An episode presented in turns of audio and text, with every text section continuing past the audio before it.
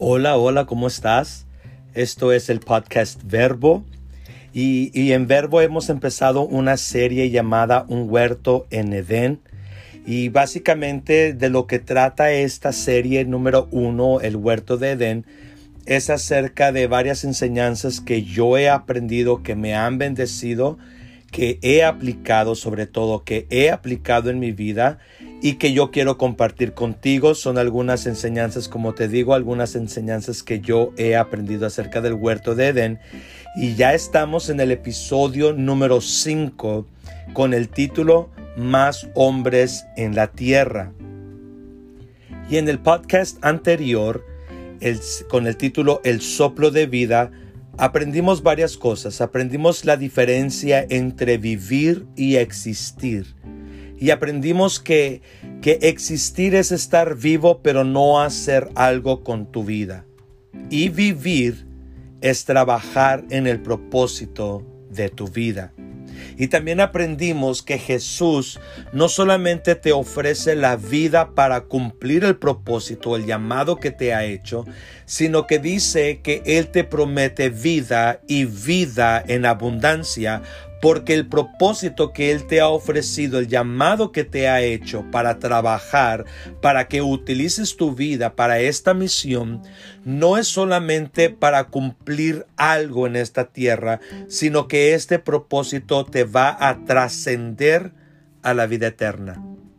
Así que si no lo has escuchado, te, invito, tienes que escucharlo, el podcast número 4, que es el soplo de vida. Y en el podcast de hoy vas a aprender acerca de que existían más personas aparte de Adán y Eva. Y esto va a estar muy interesante, así que no te lo puedes perder. Y, y también vamos a aprender el por qué la Biblia no toca a otras generaciones. Si, si, si había más personas aparte de Adán y Eva, porque la Biblia solamente se concentra en la descendencia de Adán y Eva. Y eso lo vamos a aprender, lo vamos a aprender hoy en este podcast. Mi nombre es Benito Vélez, soy el copastor en Bethel Church, soy maestro en Eagles International Christian University, ahí enseño teología y también estoy certificado como consejero familiar y también estoy certificado en el área de liderazgo y pues soy el creador de Verbo. Y la razón por qué yo, yo hice Verbo es porque quiero compartir principios de fe y conducta de una manera clara y de una manera práctica. Así que eso es lo que simplemente de lo que se trata Verbo y es lo que yo quiero hacer, compartir contigo lo que yo he aprendido no solamente de la en la Biblia, sino lo que he aplicado de ella, cómo me ha bendecido a mí y lo quiero compartir contigo. Y hoy en este podcast quiero mandar un saludo especial a mi amigo Luis Ochoa. Luis Ochoa es un miembro de, de la iglesia en la cual yo asisto y es un seguidor de Verbo. Así que Luis, Dios te bendiga Luis, gracias por seguirme. Bienvenido, bienvenido al podcast Verbo. Y aquí en Verbo no solamente vas a aprender, sino que en Verbo te voy a dar tarea para que apliques en tu vida lo que hoy he aprendido. Pero no te preocupes que son principios básicos, que a lo mejor hasta ya estás practicando, porque verbo, precisamente la palabra verbo es una palabra que denota acción, así que en verbo ponemos en acción lo que hemos aprendido. Así que no te pierdas el podcast de hoy que va a estar muy interesante, más hombres en la tierra. Y leo en Génesis capítulo 2 versículo 8 y la Biblia dice, y Jehová Dios plantó un huerto en Edén al oriente y puso allí al hombre que había formado. Ahora, para poder descubrir este asunto de que había más hombres aparte de Adán y Eva, es necesario que pongamos atención, pon atención a las palabras. Sí, pon atención. Te, recomiendo que leas todo el capítulo 2 de Génesis para que tú, y, no solamente que lo leas, sino que lo leas de manera detenida, que le pongas atención a las palabras para que tú puedas descubrir este asunto que yo te voy a enseñar. Génesis 2.8 dice, y Jehová Dios plantó un huerto en Edén, que de eso ya aprendimos en el primer episodio, al oriente y puso allí al hombre que había formado. Ahora necesitas saber un poquito de coordinales para que tú sepas dónde está el oriente. Entonces el oriente, el, huerto estaba al oriente de la ciudad de Edén. Algo muy interesante, algo que yo aprendí, acabo de aprender, es que yo, yo te había dicho la semana pasada, si no me equivoco, o en los podcasts anteriores, que Edén era una ciudad y yo, yo tenía entendido que una ciudad pues se conforma de miles de personas. Pero acabo de descubrir apenas hoy que puse, me puse a estudiar un poco más este tema que te voy a compartir hoy, que la ciudad, la palabra ciudad en términos bíblicos, también era aplicada a las aldeas a las aldeas y las aldeas son mucho más chicas que los pueblos, que las ciudades. Eh, las aldeas no se conforman de muchas personas y lo que también aprendí es que en las aldeas, eh, por ejemplo, si Edén es una ciudad y la palabra ciudad quiere decir aldea, también lo que aprendí es que en las, en las casas de, las familias, obviamente, a los alrededores de las casas era donde formaban o donde creaban los huertos. Los huertos y le llaman los huertos familiares. Este dato estaba muy interesante y lo quiero compartir contigo, ¿sí? de la palabra ciudad y aldea. Así que, pero bueno, bueno, el punto es aquí de que hay más hombres en la tierra. Ahora, ¿no te parece interesante en que, que, hay veces en que Dios desecha a una persona que había escogido para un, a un propósito específico y que de repente escoja personas que nosotros tal vez consideramos como que no son capaces de cumplir el trabajo al que Dios le está confiando. No sé si a ti te ha pasado, si tú te has hecho la pregunta de, por ejemplo, tienes el caso de Saúl, Saúl es desechado por desobedecer a Dios y escogen a David para ser el sucesor. Y, ejemplos como estos, ¿no? en las que, por ejemplo, Gedeón no se creía apto para, para enfrentar a su enemigo y llevar a todo su pueblo a la guerra y él no se sentía apto. Entonces, ¿no te, no te parece a ti algo interes eh, esto como interesante de por qué a veces Dios escoge a las personas que para nosotros no son aptas? ¿O alguna vez le has preguntado tú a Dios, ¿por qué a mí? ¿Por qué me escogiste a mí? Como que si Dios no mirara tu baja autoestima.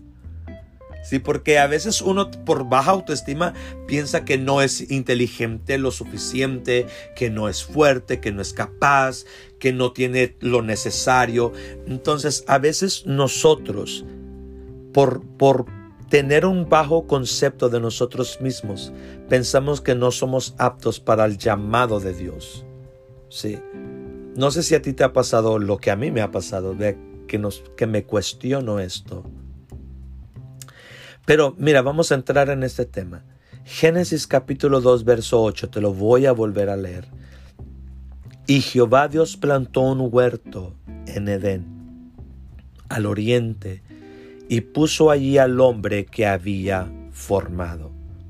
Ahora, ¿notaste? Te hago la pregunta, no sé si tú lo notaste. ¿Quién plantó el huerto? ¿Quién plantó este huerto? Y la respuesta es que Dios plantó el huerto. Ahora, para cuando Dios planta el huerto, Edén, la ciudad o la aldea, ya existía. Sí, porque te recuerdo el primer episodio, el huerto no se llama Edén, sino que el huerto le, pertenece a esta aldea de Edén, a una familia en particular. Porque acuérdate que son aldeas y las personas de las aldeas crean, forman sus, sus huertos a un lado de la casa. Más probable que la casa le pertenecía a la familia de Adán. Mm, esto se va a poner interesante. Ahora, Edén ya existe, Dios luego forma el huerto. En Génesis capítulo 1, versículo 27 dice que Dios creó. Ahora, desde el Génesis capítulo 1 hasta el capítulo 2, versículo 18, Dios dice que Él creó al hombre. Estamos hablando, estoy hablando de la humanidad. Dice el, el versículo 1, un capítulo 1, versículo 27 dice que Dios creó. Y creó Dios, dice, dice el versículo, y creó Dios al hombre a su imagen, a imagen de Dios lo creó, varón y hembra los creó. Ahora, nota tú que Dios no está mencionando ningún nombre. Él, él pudo haber dicho, y Dios creó al hombre Adán y a la mujer Eva. Pero no dice eso, solamente dice que Dios creó al hombre a su imagen, a imagen de Dios los, lo creó, varón y hembra los creó. Este varón y esta hembra pudieran, pudieron haber tenido otros nombres, tal vez, no lo sé. En Génesis capítulo 2, versículo 8, ya no dice que Dios creó al hombre, sino que Dios formó al hombre. Ahora, sabemos que son sinónimos, creó, formó, son sinónimos. Pero si yo me permito, la palabra formar sí es diferente a crear, porque crear es, es hacer algo de la nada.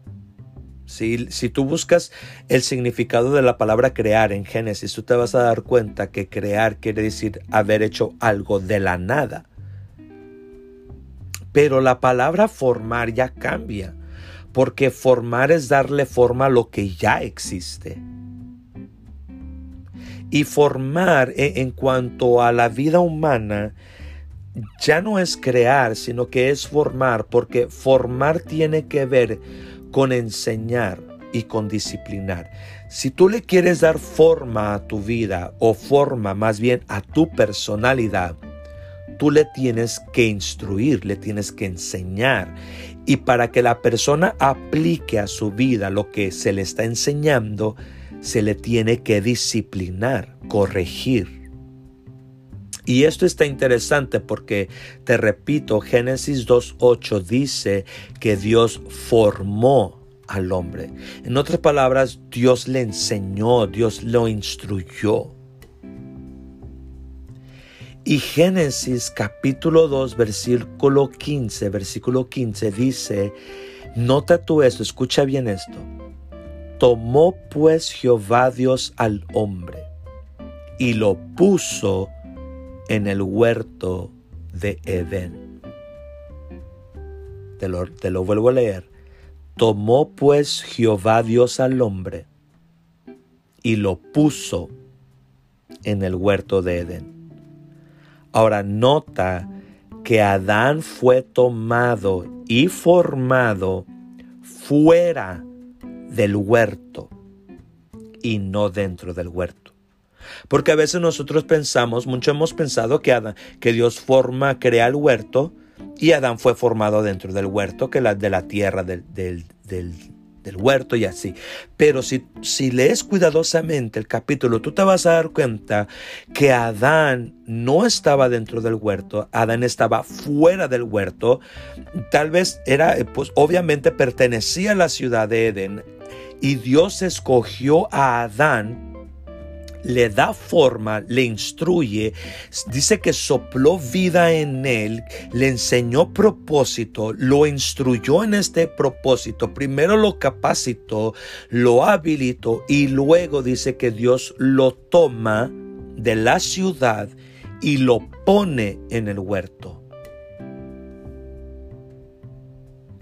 Si tú lees cuidadosamente Génesis capítulo 1, al capítulo 2, versículo 18, tú te vas a dar cuenta que Dios solamente habla del hombre y de la mujer, pero nunca menciona sus nombres.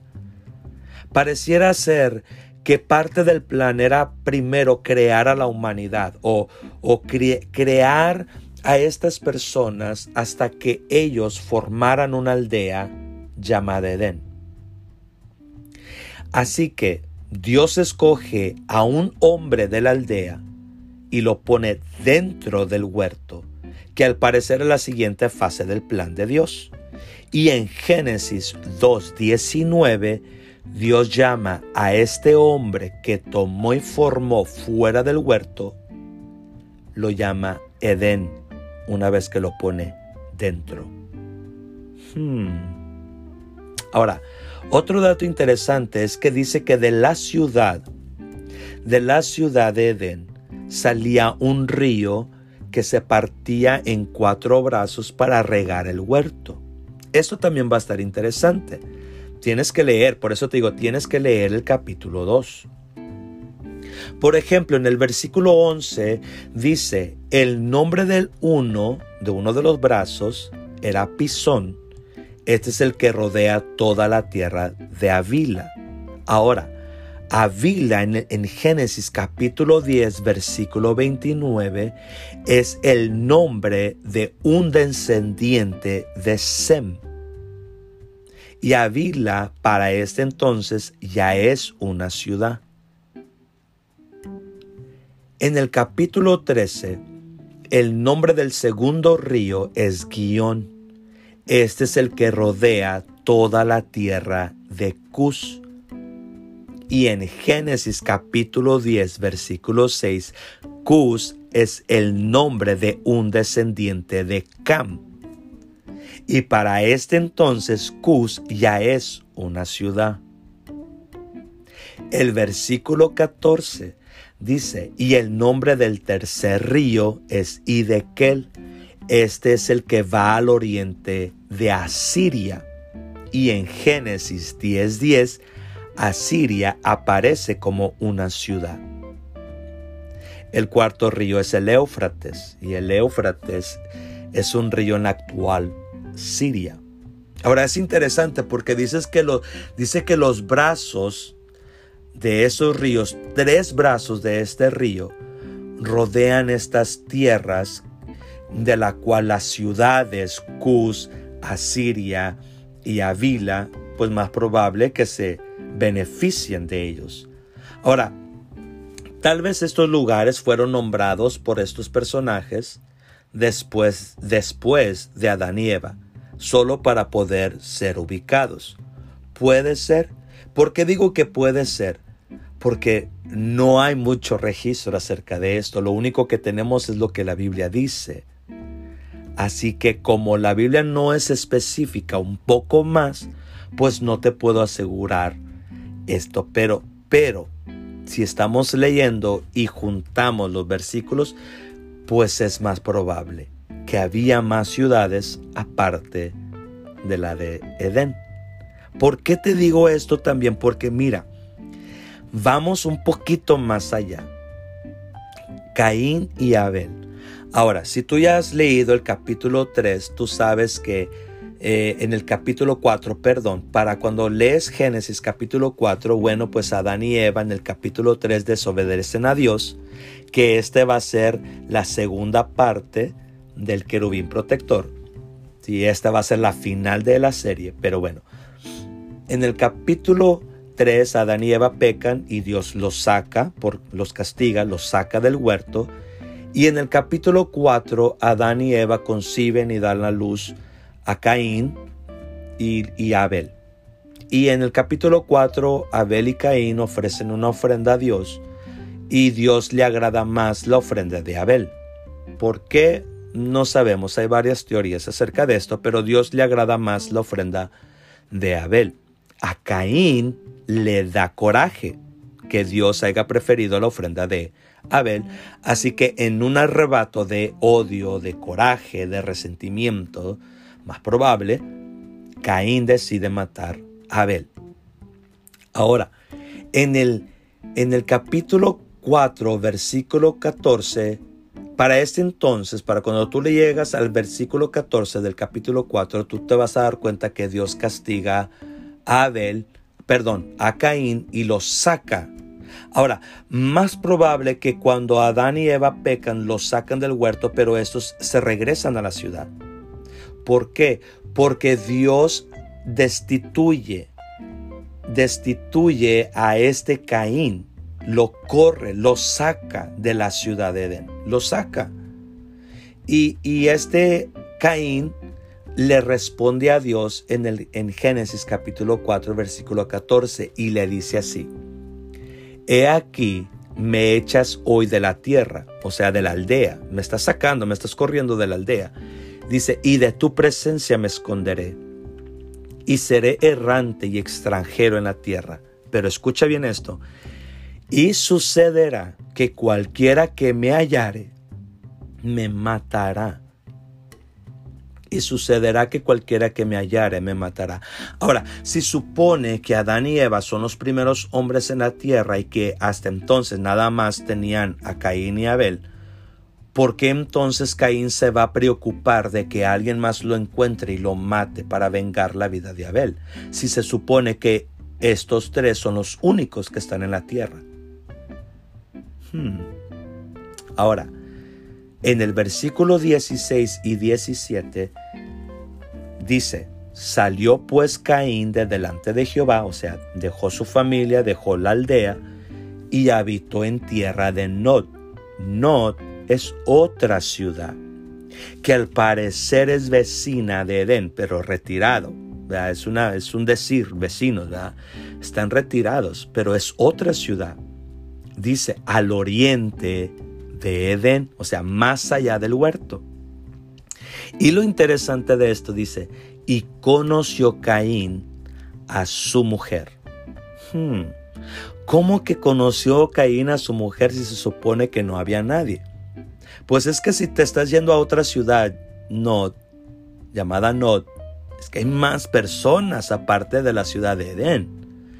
Y Caín conoció a su mujer en la tierra de Nod. Ahora, una pregunta. ¿Por qué la Biblia no habla nada más de las familias de Edén? ¿Por qué la Biblia no habla de la familia de Adán?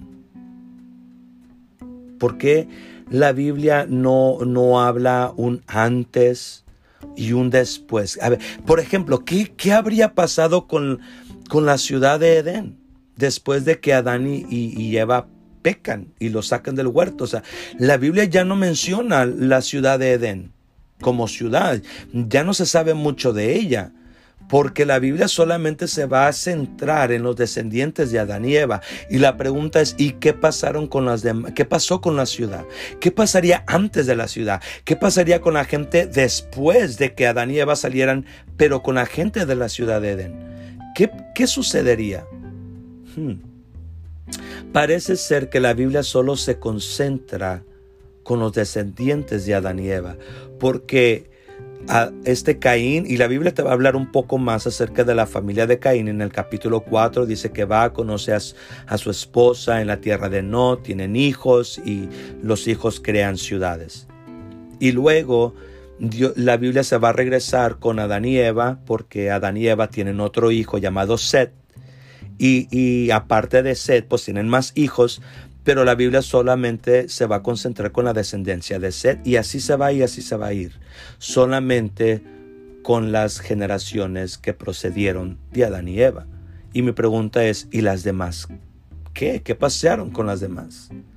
Pero la Biblia solamente se va a centrar con los descendientes de Adán y Eva. Ahora, un dato interesante es que en Primera de Corintios capítulo 15 versículo 45, Primera de Corintios 15 45, Pablo dice que todo empezó con Adán, ¿cierto? Y, y lo nombra el primer Adán. Y, y el primer Adán o Adán abarca de Génesis a Malaquías. Pero también Pablo a los Corintios les dice que hay un segundo Adán. Y este segundo Adán pues está haciendo referencia a Jesús. Y esta segunda generación de Adán abarca de Mateo a Apocalipsis, que vienen a ser la iglesia, los gentiles. Y Génesis a Malaquías pues está hablando del pueblo judío, por sangre. Ahora, lo que me hace pensar entonces que desde el Génesis hasta el Apocalipsis, Dios solamente se está centrando en un ciclo adámico o en el ciclo adámico. O sea que Génesis empieza con Adán y Apocalipsis termina con Adán. O sea, hablando de Jesús. Y, y, te voy a dar otro dato interesante, que si tú, te, tú le pones cuidado a las generaciones, a las descendencias de Noé, que te estoy hablando de Sem, Cam y Jafet,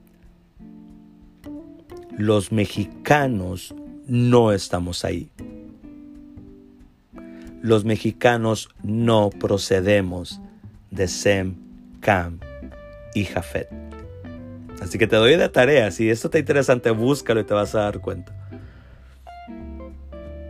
Ahora, estamos en un ciclo. Ahora, ¿por qué entonces pertenecemos al ciclo adámico? Porque es por fe. La iglesia que ha aceptado al segundo Adán por fe, que estoy hablando de Jesús, entonces forma parte. Acuérdate que la Biblia dice que nosotros los gentiles, los que no somos judíos, hemos sido adoptados a esta familia de Adán somos, éramos, la Biblia nos llama a nosotros extranjeros y advenedizos. O sea, advenedizos quiere decir que estamos ocupando una posición que no nos pertenece. porque Porque no somos de la descendencia de Adán. Jesús es de la descendencia de Adán. Desde el Génesis hasta Apocalipsis, la Biblia se va a centrar con los judíos, con los hebreos, porque ellos son de la descendencia de Adán. Pero nosotros los mexicanos, todos los gentiles, no pertenecemos por sangre, no somos parte de la descendencia de ellos, pero como hemos aceptado por fe a este segundo Adán, que es Jesús, Jesús nos hace parte ahora. Acuérdate, Romanos, Romanos dice que somos una rama silvestre injertado en el, en el olivo. Entonces hemos sido adoptados como parte de esta familia por la fe. Así que por la fe ahora nosotros entramos al ciclo adámico. Ahora, ¿y qué con los que no acepten a Jesús? Se quedan fuera del ciclo. ¿Qué va a pasar con ellos? Bueno, pues necesitarías leer Génesis. ¿Qué es lo que le va a suceder a todos los que no son parte del pueblo de Dios? Ahora, la verdad es que la Biblia no, no menciona lo que a nosotros no nos incumbe por ahora. Y suena un poco fuerte, pero es verdad. O sea, la Biblia no te va a hablar de aquello que tú no necesitas saber. Pero la Biblia sí dice que va a llegar un punto, va a llegar un tiempo en el que todo lo secreto se te va a revelar. Deuteronomio 29, 29 dice, las cosas secretas pertenecen a Jehová nuestro Dios, mas las reveladas para nosotros. O sea, la Biblia es, es revelación de Dios para nosotros. Y eso es lo que nosotros necesitamos saber. ¿Qué de lo demás? ¿Qué de lo que la Biblia no menciona? Eso no nos incumbe por ahora. No necesitamos saber eso. Ahora, nosotros a veces ni, ni, entendemos ni tenemos conocimiento claro de lo que está sucediendo en nuestra generación, en hoy en día. Menos vamos a poder comprender lo que está sucediendo en otros lugares. Por ejemplo, yo, yo pienso que hay, hay más personas fuera de este planeta. Yo, creo que hay más planetas tierras en otros universos, porque ese universo es, es vasto, es grandísimo. No es, no es, yo creo que no es coherente pensar que solamente hay un planeta Tierra en todos estos universos, todas estas galaxias. No lo creo. Yo creo que sí hay más planetas, pero ¿Por qué no sabemos nada de ello? Porque no nos incumbe por ahora. Pero lo que sí sabemos es que Dios tiene memoria y cuida a quienes Él escoge para cumplir una misión en esta tierra. Ahora, ¿y a quiénes escoge Dios? Porque yo creo que Dios escogió a Adán de entre la ciudad de Edén o la aldea de Edén. Yo creo que Dios escogió a Adán. ¿Y a quiénes escoge Dios? No sé si a ti te interesaría saber a quiénes escoge Dios. ¿Serás tú un escogido de Dios? ¿Seré yo un escogido de Dios? ¿A qué tipo, qué, características tiene que tener la gente para que Dios los pueda escoger? Bueno, lo que yo sí sé es que en Primera de Corintios capítulo 1 versículo 27 y 28, Primera de Corintios capítulo 1 versículo 27 y 28, la Biblia dice a qué tipo de personas Él escoge. Y por ejemplo, Dios escoge, dice, lo necio, lo débil, lo vil, lo menospreciado y los que no eran nadie. Interesante, pero cierto. Si Dios lo dice es que así es. Que Él escoge a los necios, a los que al parecer para los demás son tontos, y la gente que, que piensa que uno es tonto es porque uno tiene un pensamiento diferente al de ellos. Por ejemplo, si tú lees la carta de los Corintios, Pablo te va a decir que, que nosotros los que creemos en Jesús, para los demás, nosotros que creemos en Jesús, estamos locos. Entonces nosotros para ellos vendríamos a ser necios. Ahora, nosotros creemos en Dios. ¿cierto? Ahora, y hay gente que, a lo mejor a ti te han dicho, no hombre, tú estás loco, yo no sé cómo puedes creer en Dios y nadie ha visto a Dios y bla, bla, bla, bla, bla. Cosas semejantes. Tal vez tú eres un necio para ellos, porque tienes un pensamiento diferente. Ahora lo débil. A, veces a, a nosotros los que somos humildes, somos pacientes, a veces nosotros somos gente débil, que, no hombre, para que te dejas, no hombre, yo en tu lugar hubiera hecho esto y hubiera hecho aquello, pero y, podemos ser considerados débiles porque confiamos en la justicia de Dios y dejamos todas las cosas en la mano de Dios. Y a veces nosotros por hacer eso somos considerados como débiles o viles, pocos importantes, subajados. ¿Qué tal menospreciados que te desprecian? Porque eres diferente, porque Dios cambió tu vida, porque eres, tienes un corazón humilde y haces las cosas a la manera de Dios y te empiezan a menospreciar. No, hombre, por, e, muchos temen ser cristianos porque piensan que la familia los va a dejar y, es lo que la Biblia dice. Jesús dice que los primeros que se van a levantar en tu contra, si tú aceptas a Jesús como tu Señor y Salvador, lees la Biblia y haces lo que Jesús te pide, que te van a menospreciar, ya no, te van a, ya no se van a querer juntar contigo. Y algunos familiares, de hecho, sí lo han hecho. A mí me, lo, a mí me criticaron mucho. Me, me, me decían hermano y bueno, pues cosas semejantes, ¿no? Pero a, a, veces hasta nos llegan a menospreciar porque somos diferentes. ¿Y, y qué tal los que no eran? Que nosotros no teníamos título. Yo al menos no tenía título. No era nadie no ocupaba ninguna posición alta. Y la Biblia dice que a este tipo de personas Dios los escoge, a los necios, a lo débil, a lo vil, a lo menospreciado y los que no eran. ¿Por qué? Porque somos personas que no nos queremos conformar al sistema, que aunque por un momento pertenecimos al sistema porque recuerda que Dios dice que Dios nos trasladó del reino de las tinieblas. Muchos de nosotros pertenecíamos a este reino de las tinieblas en las que pecábamos, éramos personas que íbamos en contra de las reglas, pero en nuestro corazón había un pensamiento de querer un, un cambio. Tal vez estábamos deseando un cambio en nuestro corazón porque la palabra de Dios dice que el que confiesa su pecado y se aparta alcanza misericordia. Entonces en nuestro corazón eh, estábamos deseando un cambio de vida. No sabíamos cómo, pero un día Dios vino y tocó la puerta de nuestro corazón y, nosotros le abrimos la puerta y lo aceptamos como Jesús, como Señor y Salvador. Y, ahora nuestra vida ha cambiado. Y, nosotros éramos necios, viles, débiles, nos menospreciaban, nos hacían bully, no éramos nadie. Y a este tipo de personas es a quienes Dios quiere alcanzar. Ahora, y esto que yo te estoy mencionando, estas características de las personas a quien Dios escoge, va a ser muy importante, va a cobrar mucho sentido cuando tú sepas por qué es que Dios escogió a la descendencia de Adán para pisarle la cabeza a la serpiente cuando ésta fue castigada por Dios. Hmm, va a estar muy, muy interesante.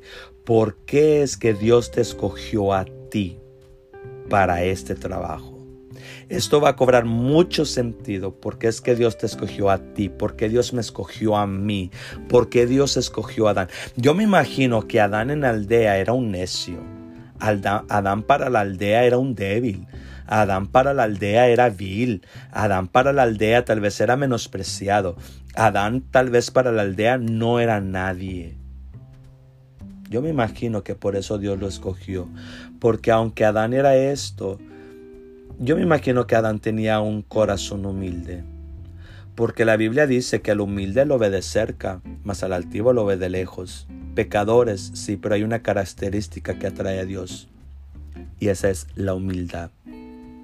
Porque la humildad te permite arrepentirte. Y es que el arrepentimiento va a ser clave para poder acatar el llamado y ser obediente para cumplir con el propósito. El arrepentimiento es clave va a ser clave, porque una persona orgullosa jamás se va a andar arrepintiendo de sus pecados. Pero una persona humilde se puede humillar delante de Dios y reconocer su pecado, su debilidad, su necedad, su vileza ante Dios y decir, ¿sabes qué, Jesús? Yo te necesito. Sin duda alguna, si Jesús se ha presentado a tu vida, y tú, lo, y, y, tú te has rendido ante Él y Él te ha escogido, es que tú perteneces a esta categoría. Necio, débil, vil, menospreciado y tal vez no eras nadie.